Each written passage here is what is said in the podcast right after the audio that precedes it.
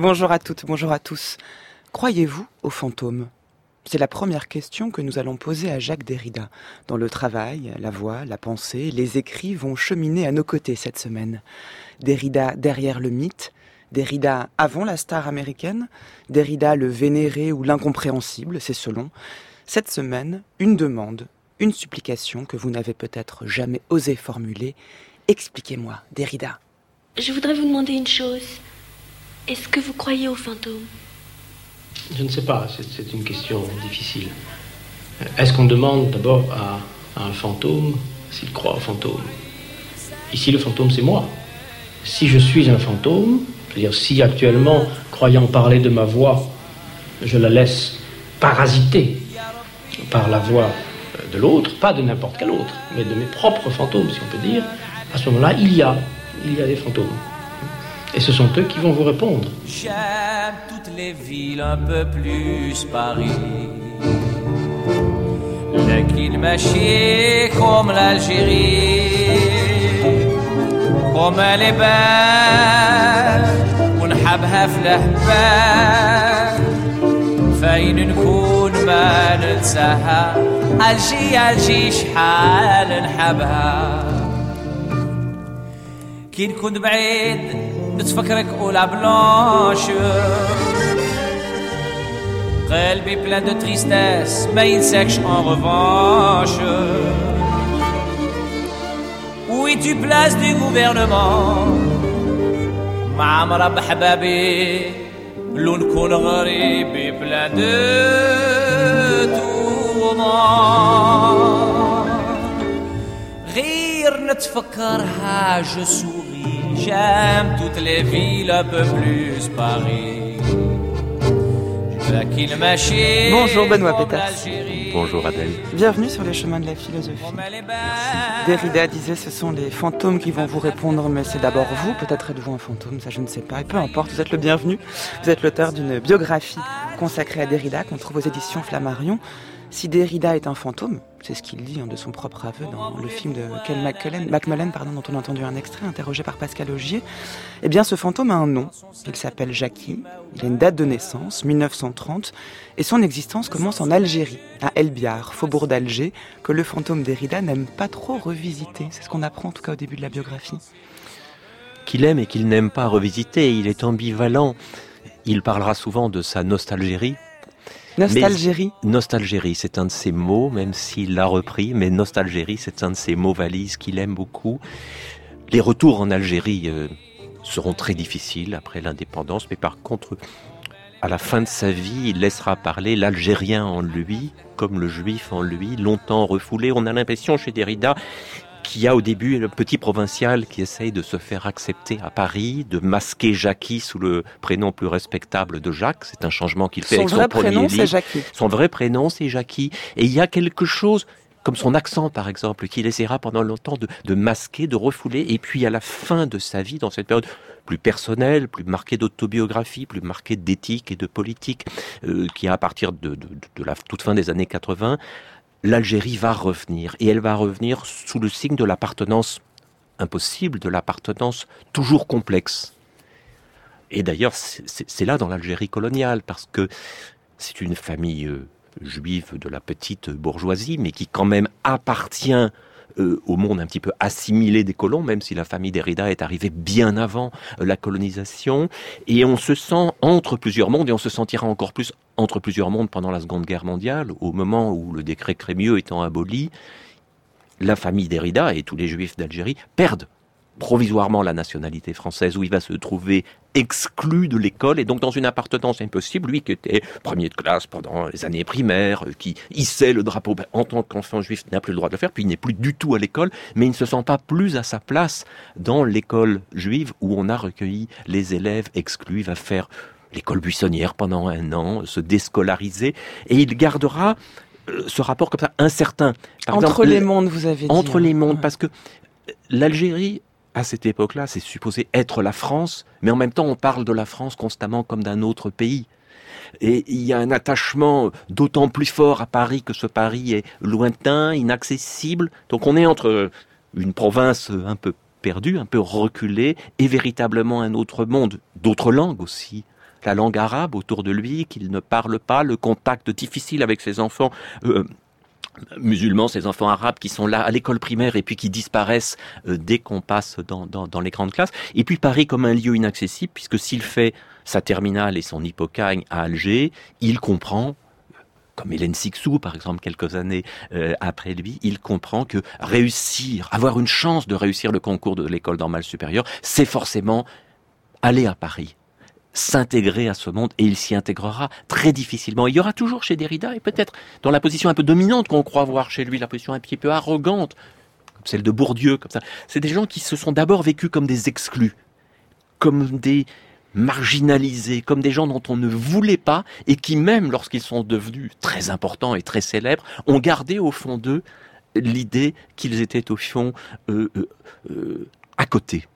Il a 19 ans quand il arrive à Paris pour la première fois. Quel choc dans ce Paris tout gris, ce Paris pluvieux, ce Paris de l'après-guerre et des privations, où lui qui a connu euh, le soleil, la mer, la liberté, les classes mixtes, se retrouve pensionnaire euh, dans un, l'internat de Louis le Grand euh, à peine chauffé, euh, avec de la nourriture rationnée, des autorisations de sortie extrêmement rares et une ségrégation très étrange euh, entre les petits Parisiens, les élèves libres de bonne famille qui sortent, qui vont déjeuner dans leur famille, qui s'habillent comme ils veulent et lui et les autres pensionnaires avec leurs blouses grises et un régime qui ressemble davantage à celui de, de jeunes lycéens ou collégiens qu'à celui d'hommes libres assez étrangement d'ailleurs, euh, parmi ses condisciples, des, des, Pierre Bourdieu, des Michel Serres, les, les internes, comme ceux que je viens de citer, réussiront pour la plupart le concours de l'école, alors que dans les petits Parisiens plus brillants, maîtrisant mieux les codes, beaucoup rateront le concours et ça créera euh, euh, dans la suite de leur carrière, pour cette génération 1930, si bizarre, des choses étranges, des péripéties éditoriales et institutionnelles. Lui s'y reprend à, plusieurs fois. On, va retrouver... trois, trois essais pour entrer à Normal Sup. Il en souffre beaucoup. Oui, oui, deux, deux, deux pour l'agrégation. Donc, il se voit comme euh, celui dont on ne dont on ne veut pas, et peut-être effectivement a-t-il déjà quelque chose de, d'un peu, d'un peu euh, bizarre, d'un peu décalé. Pour comprendre ce décalage qui va structurer son œuvre ensuite, on va retrouver la notion de fantôme hein, qui, a ouvert cette émission plus tard avec les spectres de Marx. On y reviendra. Euh, l'importance de la déconstruction qui consiste justement à essayer de, défaire toute forme de hiérarchie, d'aborder un texte différemment. L'expression d'entre les mondes que vous avez prononcée, Benoît Peters, c'est qui le caractérise très bien. Peut-être pour comprendre euh, cet aspect-là de son œuvre, faut-il encore rester un peu en Algérie, puisque lui-même y a passé donc les 19 premières années de sa vie. Il est difficile de parler d'un philosophe en Algérie sans penser à Albert Camus. Euh, je vous propose qu'on écoute un extrait de la nouvelle de Camus, L'Hôte, qu'on trouve dans L'exil et le Royaume de 1957. Avant qu'on entende cette histoire, qui, vous allez le voir, a vraiment un lien avec la vie de Derrida, peut-être un mot sur les liens entre Derrida et Camus? J'imagine que Derrida avait lu Camus. Alors, Camus, c'est ce qui immédiatement proche pour Derrida. Et en même temps c'est ce qui va mettre très très longtemps à devenir une référence dans son enseignement et dans ses publications.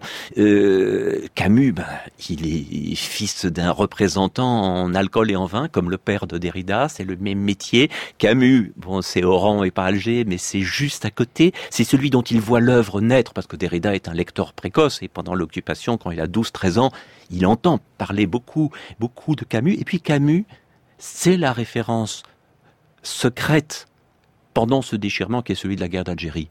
Parce qu'au fond, vu de Paris, euh, la position de Camus est considérée comme euh, très ambiguë, voire très suspecte. Mais pour Derrida, quelle est cette position de Camus Cette, cette position de Camus qui tente au fond de, de, de, euh, de maintenir du lien, de maintenir du lien entre, entre l'Algérie et la France, d'assumer une certaine idée de la décolonisation, mais qui irait vers une, une, une, forme d'alliance.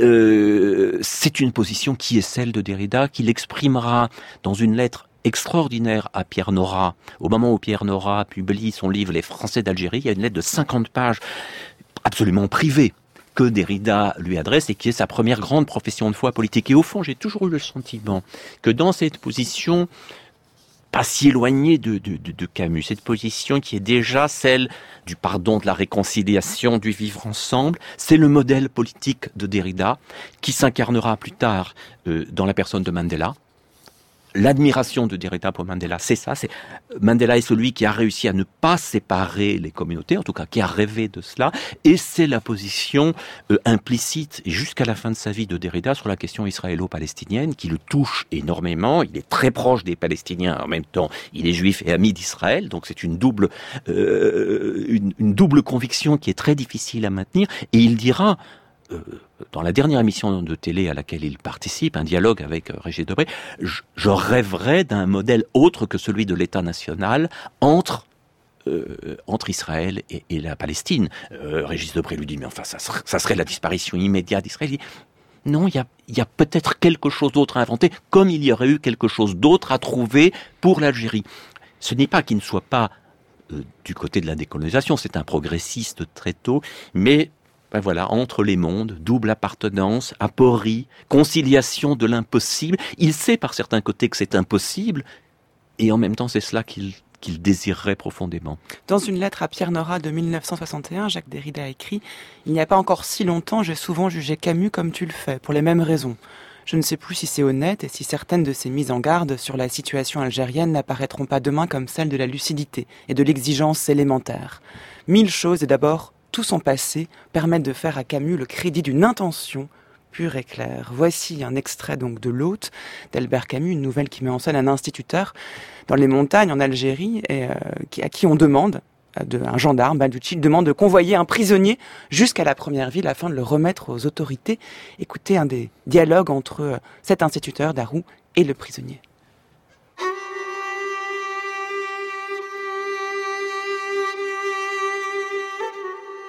Daru inspecta les deux directions.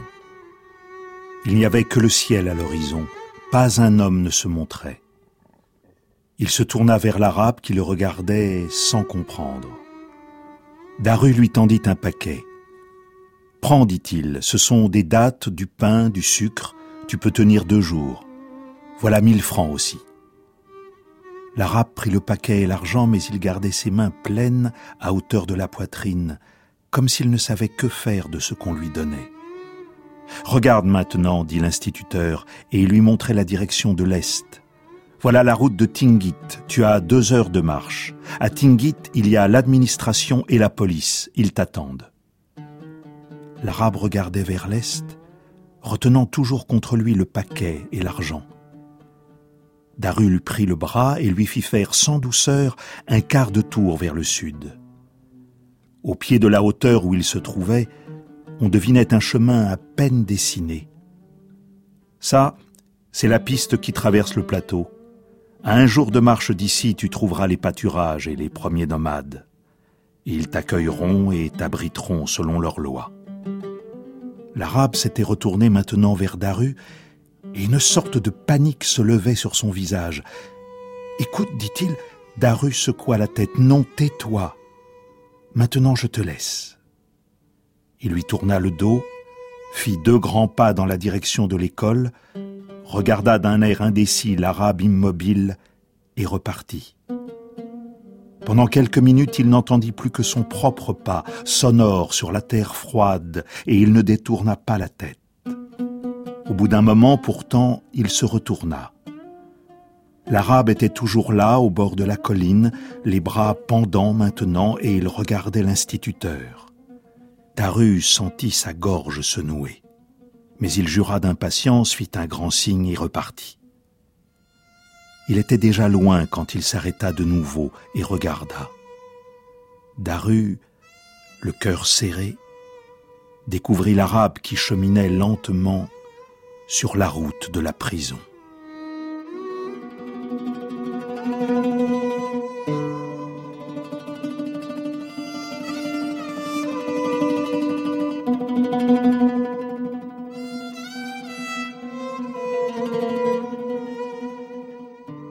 D'hospitalité doit comporter une part d'imprévisibilité. L'autre arrive. Évidemment, il y a des rites, il y a des, conventions, mais le moment d'hospitalité est celui de la surprise, euh, on ne demande rien, on ouvre la porte.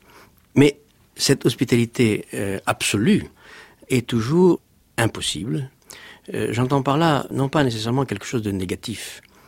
C'est ce qu'il faut faire. Il faut faire l'impossible. Il s'agit de savoir si l'appel de l'impossible, par exemple, accueillir l'autre sans poser aucune condition, euh, sans même lui demander son nom à la limite, hein, sans parler de son passeport et de ses papiers, le laisser euh, non seulement entrer, mais éventuellement bouleverser euh, les conditions du, du chez-soi dans lequel on l'accueille. Ça, c'est vraiment quelque chose d'impossible, que nous jugerons impossible. C'est la mise en question, ma mise en question, par la venue de l'autre, par l'arrivée de l'autre, et par mon euh, accueil de l'autre, de l'autre qui est toujours plus grand que moi, si on peut dire. C'est-à-dire, je dois, en situation d'hospitalité, recevoir quelqu'un qui excède mes capacités de réception, en quelque sorte. Comment est-il possible d'accueillir quelqu'un qui euh, excède en quelque sorte les dimensions de mon chez-moi, qui excède mon moi en quelque sorte. Et ça, c'est une situation qui, avant même toute décision éthique, euh, décrit mon rapport à l'autre. Vous écoutez France Culture, les chemins de la philosophie, la voix de Jacques Derrida. C'était en 1997 dans l'émission Agora. Et Benoît Peters est avec nous en studio aujourd'hui pour en parler. Benoît Peters, qui est l'auteur d'une biographie sur Derrida disponible chez Flammarion.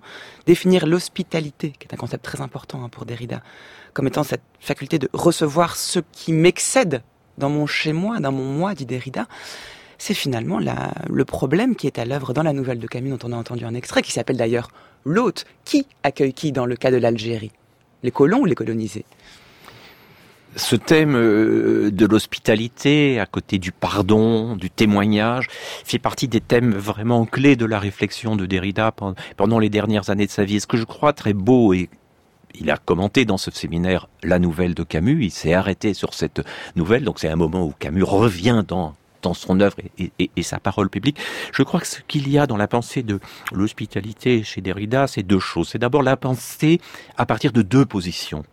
Celle, et, et le mot hôte porte les deux sens, celle de celui qui ouvre sa porte et celle de celui qui frappe à la porte. Derrida a été dans les deux situations. Il a été pendant son enfance, au moment où il est exclu de l'école, où il est jeté, où il est exclu de la nationalité, il, perd l'identité, il perd la propriété, il perd le droit, il est déchu du droit. Donc je crois que ça restera toujours un élément chez lui, ne pas simplement être celui qui dit j'ouvre ma porte, mais aussi celui qui craint d'être rejeté. La deuxième chose qui me semble essentielle, c'est cette notion de l'impossible qui est la base de l'éthique de Derrida. on sait que dans un dialogue, par exemple, entre Paul Ricoeur et Derrida, autour du pardon, euh, pour Ricoeur, le pardon est difficile. Pour Jean Kelevitch, l'impardonnable était de l'ordre de l'imprescriptible, du définitif. Mm. Et Derrida se situe entre les deux. Il dit, le pardon est impossible et indispensable et nécessaire. L'hospitalité est, impossible et nécessaire. Pour ça qu'on a souvent mal compris ce concept de Derrida de l'hospitalité inconditionnelle. Il la relie véritablement à cette tradition du monde arabe notamment, où on ouvre sa porte, on ouvre sa porte aux nomades avant de poser la question. Ça ne veut pas dire que euh, cette hospitalité est définitive, ni qu'elle est facile, mais que dans son concept, elle est, elle est là, dans le tremblement de l'aporie, dans le tremblement de l'impossible. Si elle était juste l'accueil conditionnel, c'est comme le pardon, enfin quand, quand Derrida dit euh, les deux thèmes sont très proches, on ne peut pardonner que l'impardonnable c'est évident que, je ne sais pas, si je vous marche sur les pieds, j'en suis désolé, je m'excuse, vous acceptez mon excuse, mm. ce n'est pas euh, quelque chose de fondamental. On ne peut pardonner que quelque chose de profondément euh, inacceptable et douloureux. Et comme on ne parvient pas tout à fait à le faire, l'éthique se tient sur ce point de la plus grande incertitude. Et c'est là où parfois des gens sont agacés par Derrida parce qu'ils ont l'impression qu'ils tournent autour de, de, de questions sans les résoudre. Mais c'est fondamentalement un philosophe socratique, c'est fondamentalement un philosophe de la question et pas de la réponse, de l'inquiétude voilà, donc permanente. C'est pas faux. la question de lire Derrida comme un philosophe qui ne répond pas aux questions, il ne répond pas, faux. Simplement, au contraire, c'est assumé. Bien sûr, c'est le contraire même de la philosophie analytique. C'est pour ça qu'il n'a jamais été dans les pays anglo-saxons reçu dans les départements de philosophie, mais reçu dans les départements d'études politiques, de droit, de théologie, etc.,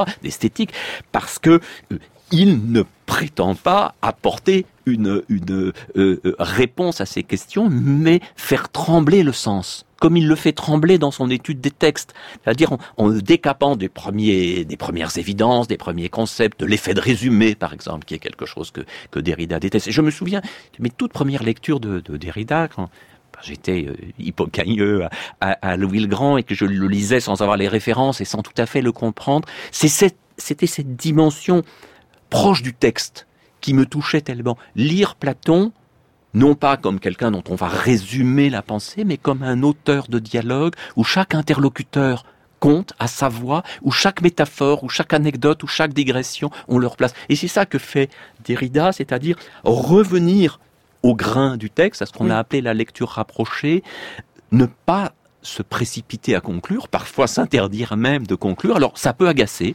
quelquefois, mais euh, je, pense oui que c'est vraiment une école de pensée euh, fondamentale. Et ce que je garde de la très longue fréquentation de Derrida, non pas pour le peu que je l'ai connu, mais pendant les trois années où j'ai été plongé intensément dans son œuvre et ses archives, ce que je garde, ce qui me reste finalement, c'est oui, je dirais, c'est ce trembler de la pensée, c'est ce goût de l'incertitude, c'est cette façon de refuser un concept comme prenons un concept que Derrida a mmh. déconstruit en politique de l'amitié, la fraternité. Mmh. Tout le monde est pour la fraternité, c'est très sympathique, mais Derrida nous dit deux choses. Euh, il nous dit d'abord pourquoi le penser sur le mode du masculin? Pourquoi le frère et pas la sœur? Pourquoi l'exclusion du féminin? C'est la première chose. Et deuxièmement, pouvons-nous penser notre proximité, notre vivre ensemble, notre respect de l'autre, nécessairement sur un modèle familial? Pourquoi le cœur même de ce qui nous rapprocherait devrait-il revenir à la famille, même s'il dit dans une jolie parenthèse, évoquant son frère René, son frère aîné, moi aussi, à ma façon, j'aime mon frère, mon unique frère. Ce n'est pas une façon de dire qu'évidemment la coupure passerait nécessairement au sein du lien du sang, du lien familial, mais qu'on peut peut-être penser un modèle éthique et politique sur un autre mode que cette exclusion du féminin d'autre part et cette valorisation de lien du genre. Alors vous voyez, les gens disent fraternité, fraternité, c'est merveilleux, hein, le Menschenwerdenbrüder, etc. Mais tout d'un coup, vous introduisez l'inquiétude, comme vous pouvez l'introduire dans la notion d'identité, et euh, comme Derrida peut nous lire, on revient à la question d'hospitalité, le mot de sans-papier, lui qui s'est tellement intéressé à l'écriture, au texte, au papier, à l'inscription. Qu'est-ce que c'est qu'un sans-papier? Quelle, est l'identité de celui que l'on définit d'abord par l'absence de papier, donc peut-être par une forme d'inexistence euh, quasi ontologique. Voilà la manière dont les thèmes de Derrida, qui peuvent sembler parfois sophistiqués, retors, voire rhétoriques, euh, touchent au plus profond des questions que nous rencontrons, euh, hélas, complètement au quotidien. Et que très très souvent, quand on voit la, je sais pas, la, crise de ceux qu'on appelle les migrants, et dont on se dit que Derrida refuserait sans doute de les appeler les migrants, on se dit comme, comme Derrida nous manque, et comme ces textes peuvent encore nous servir à penser ces questions. C'est ce que disent tous ceux qui l'ont connu, comme il nous manque, et même alors qu'il est encore vivant, le dit heureusement que vous êtes là, que ferions-nous sans vous? Il y a vraiment un côté, on en reparlera davantage demain avec François Cussin, mais de, de starification de Derrida, et surtout aux États-Unis, mais comme vous parliez du texte même euh, de, ce philosophe Benoît Peters, que dites-vous à ceux euh, parmi nos auditeurs et parmi ces lecteurs qui n'arrivent pas à le lire Parce que ce que vous dites sur le fond est indéniable, sur la forme, nombreux sont les textes de Derrida qui peuvent tomber des mains tant la langue est difficile, âpre. Alors il y a plusieurs Derrida. Il y a un Derrida très technique des années 60, euh, du début des années 70, qui est un Derrida qui s'appuie sur une énorme connaissance de la tradition philosophique et sur le texte. Alors, pour le non-philosophe, eh ben, il est difficile, comme beaucoup de grands philosophes euh, le sont. Hein. Kant, euh, si vous prenez Kant, c'est pas absolument évident. On pense plus à Heidegger quand on lit Derrida. Voilà. D'un autre côté, vous avez un Derrida hanté par la littérature, écrivain souvent euh, remarquable, et des textes comme Le monolinguisme de l'autre, par exemple, textes plus tardifs, mêlés d'autobiographie, euh, ou des textes des dernières années comme...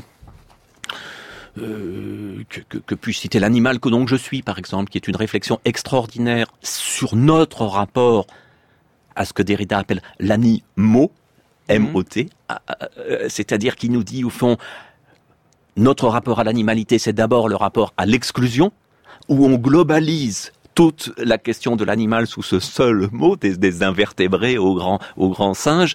Euh, et, que fait-on à ce moment-là? Quelle est cette pensée philosophique? Et quand vous lisez ce texte, eh bien, il recoupe énormément de préoccupations contemporaines dans une langue tout à fait euh, accessible. Si l'on accepte ces détours de la pensée déridienne, ces jeux de variation, euh, ce moment où le texte a l'air de se reprendre, de se mordre la queue, et puis tout d'un coup il fait une avancée brusque là, c'est une, c'est une, c'est une sensibilité. On entre dans cette langue ou pas. C'est certain que, je sais pas, Foucault écrit de manière peut-être plus simple, plus directe, même si sa pensée est tout aussi. Donc il vaut mieux commencer par la fin. moi, je, moi, je suis un grand défenseur du Derrida tardif. Je pense aussi que les séminaires qui sont en cours de publication sont une bonne porte d'entrée dans son œuvre, ainsi que beaucoup des, des, des, grands entretiens. Là, vous avez entendu, on a entendu, grâce à vous, la, la voix de, de Derrida évoquant l'hospitalité. Je pense qu'on n'est pas dans le jargon. Mais il est évident que Derrida commentant Hegel ou commentant Aristote ou commentant Heidegger, commentant euh, Nietzsche, euh, évidemment, c'est plus technique, c'est plus difficile. Mais peu à peu, Derrida, chassé des départements de philo par la force des choses, puisqu'il n'a jamais pu y faire carrière, a appris à parler la langue du droit, la langue de l'art et surtout la langue de la littérature. Les derniers mots qu'il disait euh, au moment où il était déjà très malade, où la fin s'approchait, où il était pressenti pour le prix Nobel de littérature, euh, ce que peu de gens savent en France, il disait, au fond, la seule chose que j'ai voulu, c'est laisser une trace dans la langue française, introduire peut-être de l'hétérogène dans la langue, peut-être un, un pan de sa judéité, un pan de son algérianité, un de, de, de, son côté cosmopolite. Il est le philosophe qui a le plus voyagé depuis Saint Paul. Hein. C'est vraiment celui qui a été partout sur ces terres répandre euh, et affermir les concepts de la déconstruction. Et voilà, c'est quand même ce rapport à la langue avec le paradoxe extraordinaire qui est que ce philosophe de la langue, de l'écriture, de l'ambiguïté euh, des mots, euh, est un des philosophes les plus traduits dans le monde et, les plus appréciés jusqu'en Chine euh, et au Japon. C'est tout à fait, tout à fait étrange, tout à fait singulier. J'étais tout récemment au, Japon où il y a beaucoup d'éridiens et de d'éridiens passionnés, alors que leur langue repose sur toute autre chose. Mais peut-être qu'ils se disent que les outils de la déconstruction les aident aussi dans l'approche euh, de la langue et de la conceptualité japonaise. On va en venir à la déconstruction, mais avant ça, on va retrouver Derrida à Paris, puisqu'il nous avait déjà, il nous y avait déjà conduit en début d'émission. Euh, à Paris, ou plutôt en 1993. Euh, Derrida a déjà publié de nombreux textes, il allait aux États-Unis. Il a fini par réussir les concours auxquels il s'était présenté. Heureusement, au bout d'un moment. Bon, bon, il aurait pu ne jamais les avoir, mais il les a eus, il les a réussis. Il a fait des, rencontres qui ont beaucoup, beaucoup compté pour lui, euh, Althusser notamment. Euh, et en 1993, contre toute attente, quatre ans après la chute du mur de Berlin, il publie un texte intitulé Spectre de Marx, on retrouve les fantômes qui ont ouvert cette émission, Benoît Peters. Écoutez comment Derrida lui-même parle de ce texte.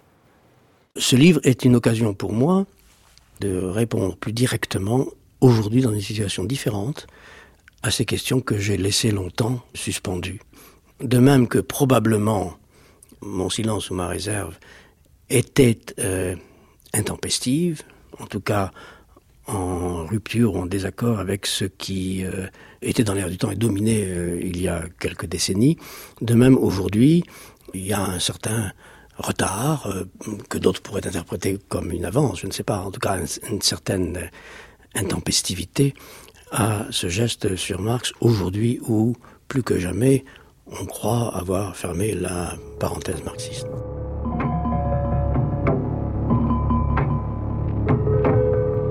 Les spectres de Marx.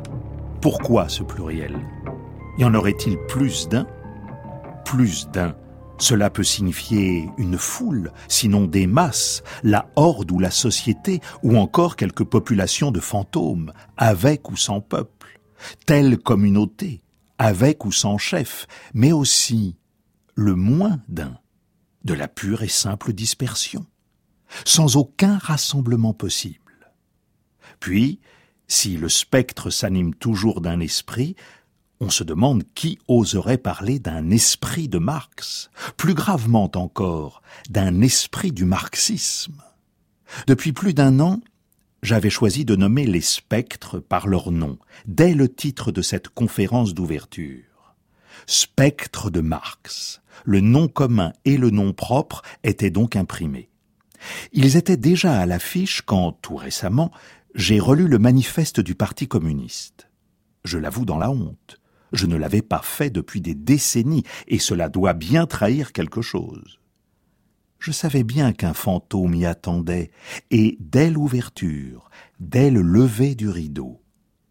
Or je viens de découvrir, bien sûr, en vérité de me rappeler, ce qui devait hanter ma mémoire, le premier nom du manifeste, et au singulier cette fois, c'est spectre.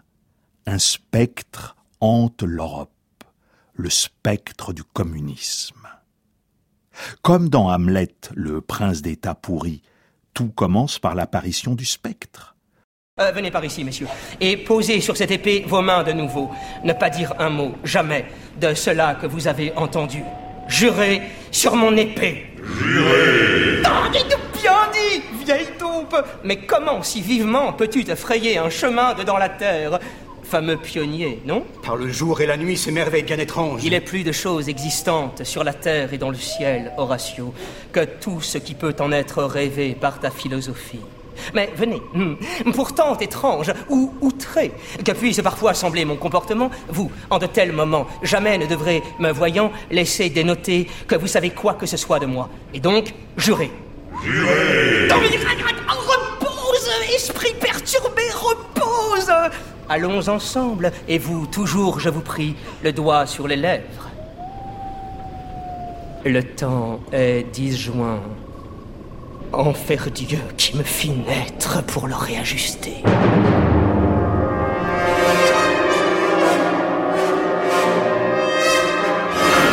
Le fantôme Derrida est bien présent aujourd'hui sur France Culture, les chemins de la philosophie, les 10h32, Spectre de Marx. C'est le titre de l'ouvrage de Jacques Derrida dont nous venons d'entendre un extrait, interprété par le comédien Yvan Moran, après avoir entendu la voix de Derrida, c'était en 93, dans l'émission du jour au lendemain sur France Culture.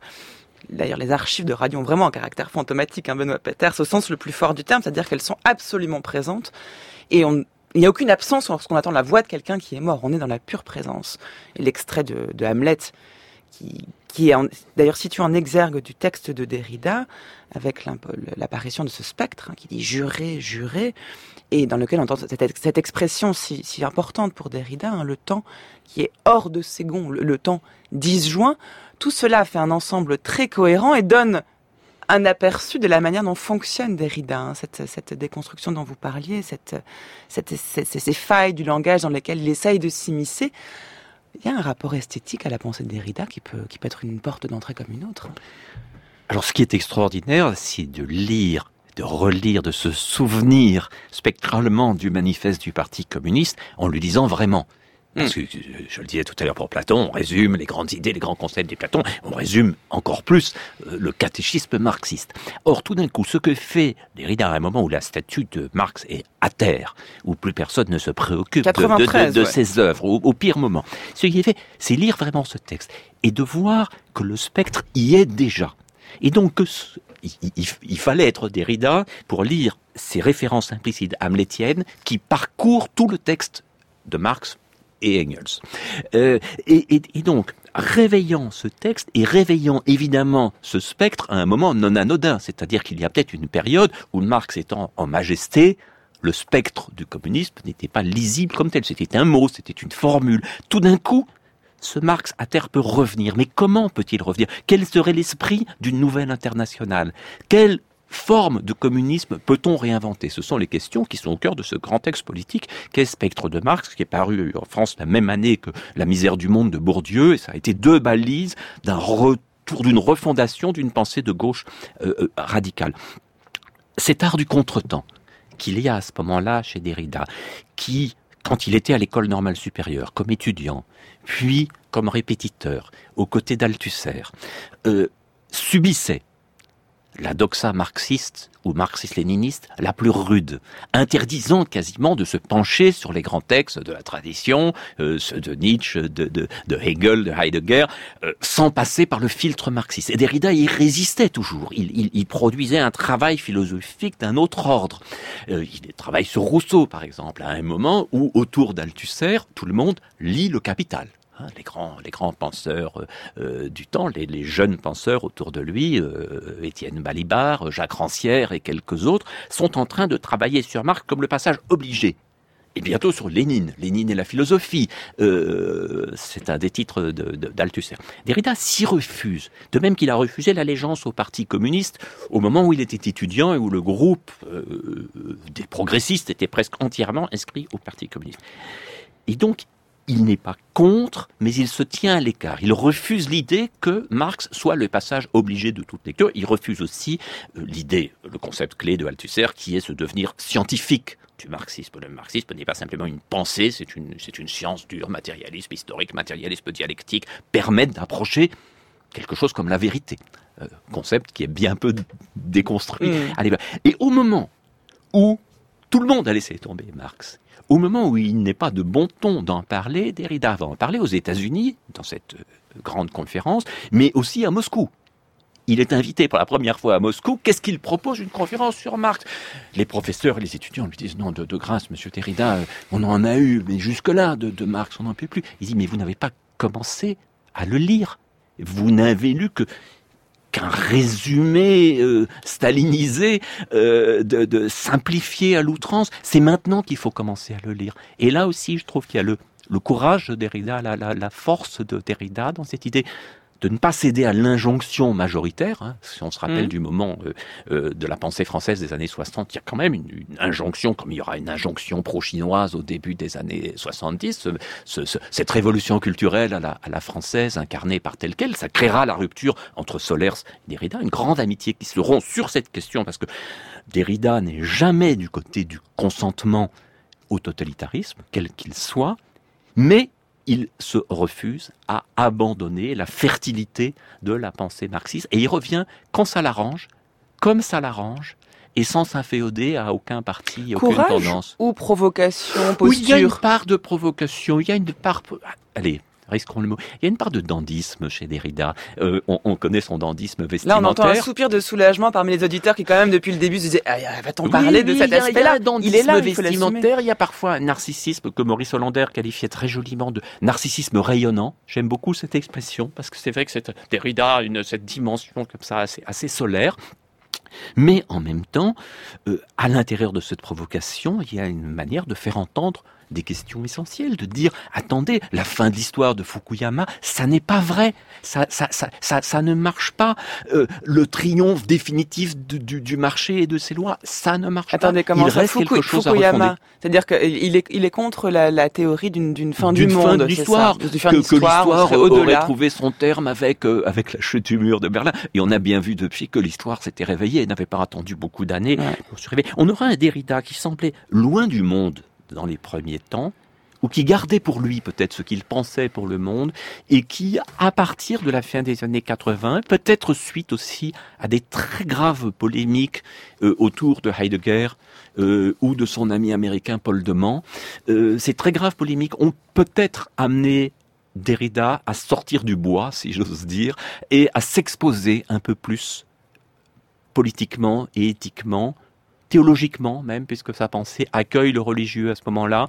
Euh, oui, il y a bien euh, un Derrida dont on peut tirer une philosophie pratique et pas simplement un Derrida spéculatif, même si la déconstruction est toujours là et elle est là jusqu'au bout, par-delà tous les malentendus euh, autour de ce terme.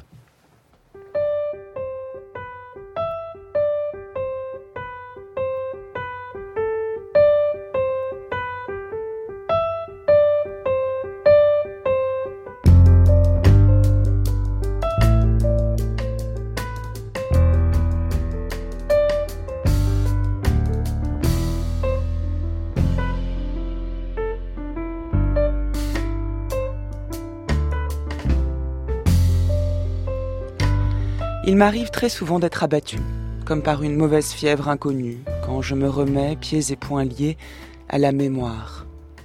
C'est une chose terrible, tellement plus grande et plus forte que nous, qui joue avec notre petite vie du moment. Jamais je ne me sens exister que quand je me rappelle, et jamais je ne me sens mourir autant. Et toi, je t'aime un peu comme le frère de lait, nourri de cette mémoire et nourri de cette même mort. Nous mourrons ensemble, n'est-ce pas? À tout ce que nous avons aimé ensemble, ou ensemble maintenant, à ce qui n'est que le lendemain. Je ne veux pas commencer à dire ce que je me rappelle, car j'aurais l'air d'avoir oublié le reste, et je n'oublie rien. Mais il y a quand même des images qui me sautent au cœur, comme un refrain pour enchaîner les autres. Une lumière et des blouses et un plancher sale dans la turne de musique, une promenade sur le boulevard Saint-Michel avec à la main le livre sur Van Gogh que je n'avais pas encore ouvert et qui maintenant, après la Méditerranée, a traversé l'océan. Le métro Europe et moi t'attendant devant le lycée Chaptal, en bas, dans l'obscurité, avant d'aller voir le dialogue des carmélites. Les escaliers noirs du lycée, ceux de la rue Lagrange, les petits mots sur les portes, toutes ces déceptions. Une promenade sous les arcades de la rue de Rivoli, près de la Concorde, le jour où je rentrais d'Algérie, les hésitations au carrefour, and so on and so forth, et les poètes anglais. Tout cela comme les petits signes d'une vie qui les presse, tout entière, toute présente, tout cela comme un filet dans la mer. Quand je me rappelle tout cela, j'ai mal. Mal d'abord parce que je me le rappelle, tout simplement. Ensuite, en pensant combien nous sommes séparés et combien nous l'appréhendions.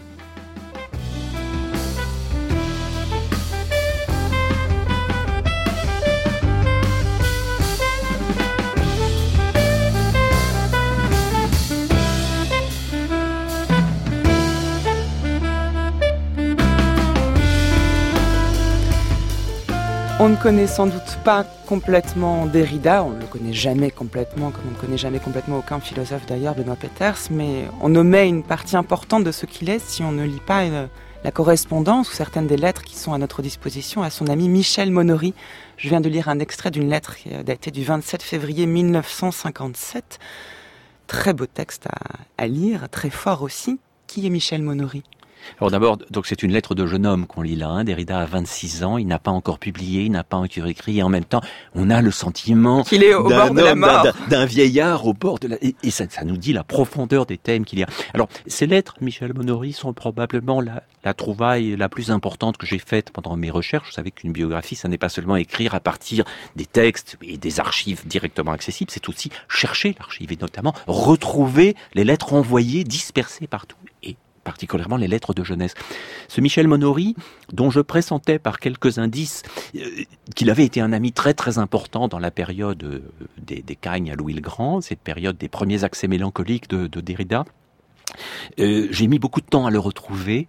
J'ai dû m'inscrire sur différents sites comme copains d'avant, envoyer des lettres à des adresses plus ou moins fantomatiques, spectrales, jusqu'à ce qu'un jour quelqu'un réponde. Et puis je, je rencontre ce, monsieur qui me dit oh, on pourrait se retrouver dans un café, peut-être vous connaissez le Balzar. Je dis oui, je suis étudiant, ça va, je connais. Et on parle pendant une heure et demie. Et puis je lui dis Monsieur Monory, vous, vous avez des lettres de Jackie? Il me dit oui, oui. Vous avez beaucoup de lettres. Oui, je crois, oui, oui, oui, une pile assez épaisse. Et je dis, vous ne les avez pas apportées? Dit non, je voulais voir comment vous étiez, mais vous êtes le bienvenu. Venez, venez la semaine prochaine chez moi les lire. Et là, je lis 130 lettres absolument bouleversantes d'un Derrida qui ne sait pas qu'il deviendra Derrida, qui doute de lui au plus haut point, qui est entre la littérature et la philosophie, et qui dit, par exemple, à un moment, cette phrase assez sublime, Je devrais écrire, écrire tout le temps, il n'y a que cela qui pourrait me sauver, me sauver. Malheureusement, j'en suis incapable. Et il faudra un moment qui va venir passer la trentaine, vers 32, 33 ans, et, étrangement, est-ce une coïncidence, juste après l'indépendance de l'Algérie. Derrida publie son premier livre, qui n'est pas vraiment son livre, c'est l'introduction à l'origine de la géométrie de Husserl, qu'il a traduite et commentée, mais le commentaire fait 180 pages alors que le texte de Husserl fait 40 pages. Et là, brusquement, les vannes s'ouvrent, l'écriture se libère et Derrida commence à écrire dans les revues philosophiques et les revues littéraires comme telles quelles sur les grands philosophes, mais aussi sur, sur Artaud, sur Freud, bientôt sur Genet. Et quelque chose se libère. Et pourtant, ce lyrisme et cette mélancolie hmm. profonde que l'on sent, on les aura jusqu'au bout dans son œuvre. Et je repense à cette phrase qu'il dit à plusieurs reprises dans les dernières années. Je marche à la mort comme un moteur à l'essence. Métaphore à la fois triviale et terriblement forte, avec cette, cette idée de, de l'avancée et cette idée que la mort est bel et bien son moteur. Derrida est aussi l'auteur des probablement des plus belles oraisons funèbres, si on peut dire, euh, de la philosophie contemporaine. Le livre Chaque fois unique, la fin du monde, avec les hommages à tous ceux qui ont compté pour lui et qui sont morts avant, avant lui. Et cette, pensée de la mort, on voit qu'elle est là chez le tout premier Derrida, et qu'en même temps, dire je marche à la mort, c'est dire la mort me fait travailler, me fait penser, me fait vivre. Et ce sera aussi le titre du dernier entretien avec Jean Birnbaum, qui est peut-être le texte qui est le plus facile pour introduire à Derrida pour ceux qui ne l'ont pas lu, cet entretien magnifique qui s'appelle Apprendre à vivre enfin, où il nous dit si la philosophie avait pour but de nous apprendre à mourir, ce serait un échec, ce serait un échec depuis toujours. Personne n'a vraiment appris. Et le scandale de la mort, l'absolu de la mort reste irréductible. Mais peut-être, en apprivoisant et en acceptant la pensée de la mort, pouvons-nous apprendre à vivre enfin et c'est magnifique, cet enfin, et, qui nous dit en même temps ce que moi je pense au plus profond de moi, en ayant quand même pas mal fréquenté les, textes et, la personne, parce que les lettres et les témoignages et tous les amis que j'ai rencontrés de toutes les générations, c'est qu'au fond, la déconstruction, elle est profondément du côté de l'affirmation, du côté du oui, et non pas du côté de la destruction. Et ça, c'est quelque chose de très très très étrange qui est exactement comme le paradoxe que j'évoque sur cette phrase sur la mort, c'est-à-dire que déconstruire, c'est décaper, c'est nettoyer, mais c'est nettoyer pour repenser, pour revivifier. Et donc quand il dit, euh, Derrida plusieurs fois, je suis du côté du oui, mmh. alors qu'on le croit, euh, souvent on l'associe à un certain nihilisme, enfin Derrida casse les, les, les Non, c'est profondément pas de cela qu'il s'agit, c'est d'une manière de, de permettre à une pensée neuve et une action neuve d'éclore. Je ne dis pas que c'est présent dans tous les textes, je ne dis pas que c'est l'explicite, mais je pense que si la déconstruction peut nous parler et nous importer, c'est de ce côté-là, quoi. Pas, pas, pas dans sa dimension euh, euh, destructrice et pas dans les mythologies développées autour de Derrida et parfois par les il faut bien le dire. Et cette importance de la mort comme moteur de la vie, il faut y entendre aussi un héritage heideggerien qui fait justement de l'homme le design, l'être pour la mort. La façon qu'a Derrida d'en parler, en fait, c'est comme une manière d'expliciter, en des termes clairs pour le coup, euh, ce, que, ce que Heidegger disait différemment. Il y a comme un, être pour la mort incarné chez Derrida, c'est très Alors, clair. Heidegger, c'est parmi euh, les premières lectures déterminantes de, Derrida, dès Alger. Euh, il lit d'abord Heidegger à travers Sartre, à travers l'être et le néant. Sartre aussi, il en a peu parlé, mais Sartre a énormément compté pour lui, les écrivains de Sartre, mais aussi le rapport à, aux trois H, Hegel, Husserl, Heidegger. Il lit les premières traductions disponibles de Heidegger et il va construire une partie de sa pensée là-dessus, ce qui fait qu'il aura toujours ce rapport très compliqué à Heidegger. D'abord, son Heidegger est un Heidegger des débuts, des premières traductions, des premiers textes. C'est ça qui a vraiment euh, compté pour lui. Euh, il a failli rencontrer Heidegger à plusieurs reprises et les rendez-vous manqués nous racontent beaucoup, nous disent au fond que peut-être les deux hommes ne pouvaient pas vraiment se rencontrer, euh, mais en même temps, Heidegger reste, oui, un socle, je crois, pour toute l'œuvre ultérieure de Derrida, jusque dans certaines ambiguïtés. Cette importance de la mort explique sans doute le recours récurrent aux fantômes et aux spectres, mais aussi l'importance pour Derrida de la notion de mémoire qu'on entendait dans la lettre qu'il écrit à Michel Monory dont j'ai lu un extrait, et même au concept d'archive et de trace. C'est parce que la mort est omniprésente qu'il faut essayer peut-être de la conjurer. Derrida disait lui-même qu'il ne jetait rien, il gardait tout. Chaque petit bout de papier que Balibar ou Bourdieu avait collé sur la porte là où il enseignait, il les a tous gardés. Évidemment, pour le biographe, c'était une situation euh, fascinante. J'ai travaillé en partie à Irvine, qui est une université près de Los Angeles, où il avait laissé une grande partie de ses archives, et l'autre partie, et maintenant l'essentiel, se trouve à l'IMEC, euh, près de Caen, un lieu extraordinaire, euh, l'Institut Mémoire de l'édition contemporaine, où beaucoup, beaucoup de papiers sont là. Et effectivement, le fait d'être devant tout, entre mmh. Tous les papiers qu'il a laissés, euh, c'est quelque chose de, d'un peu impressionnant au départ. Et en même temps, on se rend compte très vite que ce tout n'est pas un tout parce que justement l'archive est quelque chose qui se disperse, l'archive est quelque chose de volatile qui nous échappe toujours. Toutes ces lettres envoyées qui nous importent encore plus que les lettres reçues, même si les lettres reçues de d'Althusser, de, de, de, Blanchot, de Foucault sont évidemment des archives euh, fascinantes, mais toutes ces lettres envoyées dont je n'ai pu retrouver qu'une partie, parce qu'il faut la complicité de ceux qui les ont reçus. Il faut savoir s'ils les ont gardés, s'ils les retrouvent. Parfois, celui euh, qui a reçu la lettre a lui-même disparu. C'est un peu comme tous ces témoins qu'on rencontre et qui nous parlent de manière euh, plus ou moins confiante, plus ou moins réticente, plus ou moins intéressée, euh, et qui nous donnent le sentiment qu'on a à la fois le vertige de l'archive totale, qui aurait pu euh, euh, me conduire à écrire un livre deux fois plus gros que mhm. celui que j'ai fait, et en même temps quelque chose qui se dérobe statutairement et qui est la phrase que j'ai mise en exergue de, de ma biographie, très courte phrase, personne ne saura jamais à partir de quel secret j'écris, et que je le dise n'y change rien. Et cette, ce rapport entre le vertige de l'exhaustivité, le vertige de l'archive, ce que Sartre appelait le que peut-on savoir d'un homme, enfin l'idée de la biographie totale, et d'un autre côté cette part irréductible du secret, euh, je pense que c'est ce qui m'a euh, constamment animé je sais beaucoup de choses sur lui, même si j'en ai déjà oublié un petit peu, parce que les détails s'estompent. Mais ce secret, je n'y ai jamais renoncé. Je pense qu'il est vraiment là au cœur et que quelque chose de lui m'échappera toujours, comme quelque chose de chacun de nous nous échappera toujours, et que c'est peut-être ce à quoi je tiens euh, le plus. Le dernier texte de Derrida a été lu par son fils Pierre à ses funérailles. Jacques n'a voulu ni rituel ni oraison. Il sait par expérience qu'à l'épreuve, c'est pour l'ami qui s'en charge. Il me demande de vous remercier d'être venu, de vous bénir. Il vous supplie de ne pas être triste, de ne penser qu'aux nombreux moments heureux que vous lui avez donné la chance de partager avec lui. Préférez toujours la vie et affirmez sans cesse la survie. Je vous aime et vous souris, d'où que je sois.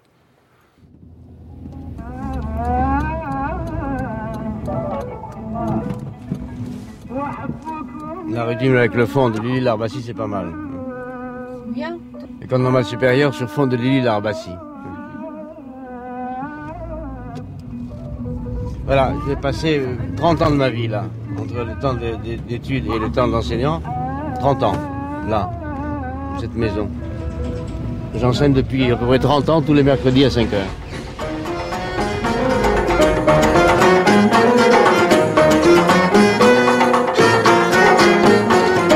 باريس باريس باريس معك عقلي يهيج. فيك العباد من كل جيش فيك العباد من كل جيش. اللي يعشق باريس يعمر صدامه بالليل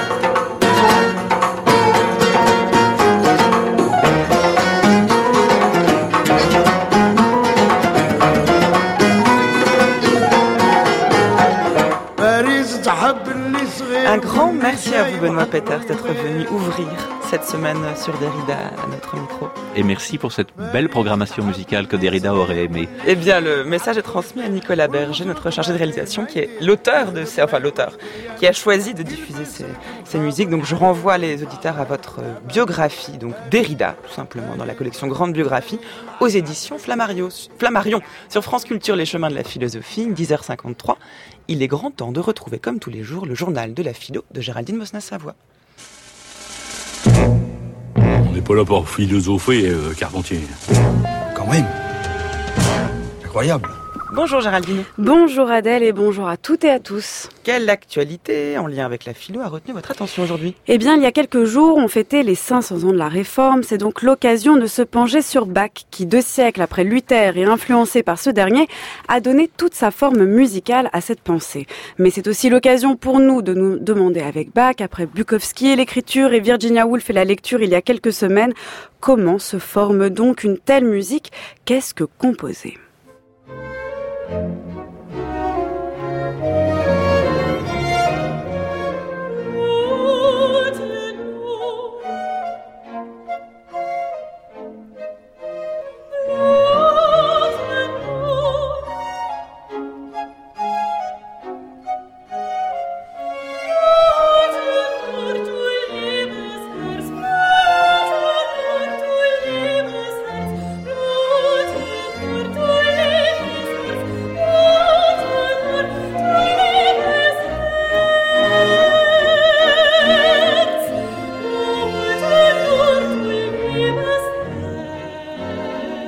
Dans son essai Bach ou le meilleur des mondes, tout juste paru aux éditions Le Passeur, André Tubeuf veut, comme l'indique le titre, nous faire entrer dans le monde de Bach. Car meilleur ou pas, proche de Leibniz ou pas, c'est en tout cas bien un monde qu'il a construit, tout influencé par la réforme. C'est bien un monde qu'il a composé et qu'il s'agit de comprendre. Et là est bien la question, comment, de ces passions, dont la passion selon Saint Matthieu, que l'on vient d'entendre, que l'on entend encore, jusqu'à ces messes, comment a-t-il composé C'est-à-dire, si on revient au sens premier de composer, comment a-t-il mis ensemble, embrassé rassemblé des éléments épars en un monde qui se tient et se maintient? Un ensemble plein, ordonné, harmonieux et qui sonne juste. Et comment, nous auditeurs, initiés ou novices, peut-on faire partie de ce monde sans en troubler l'harmonie, sans être non plus impressionné par celui-ci?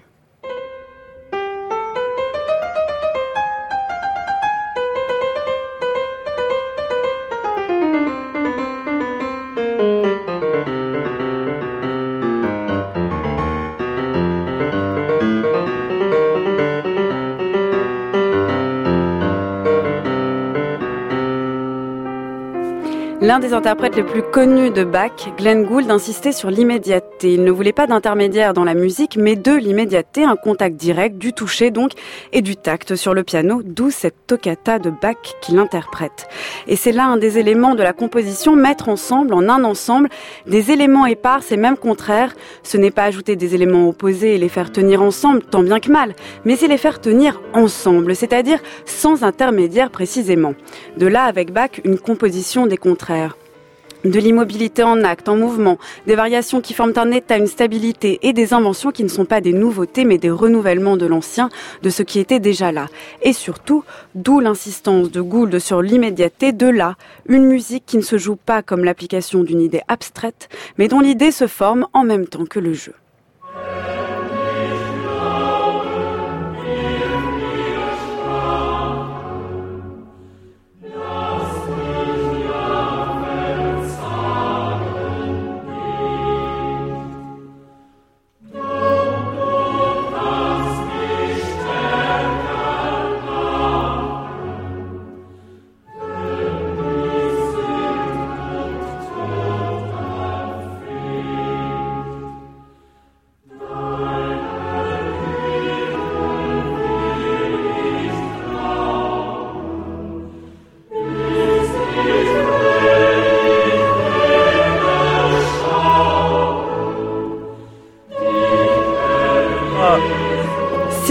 Récapitule, composer, c'est donc rassembler en un monde des éléments divers et par c'est les faire tenir ensemble immédiatement, sans intermédiaire.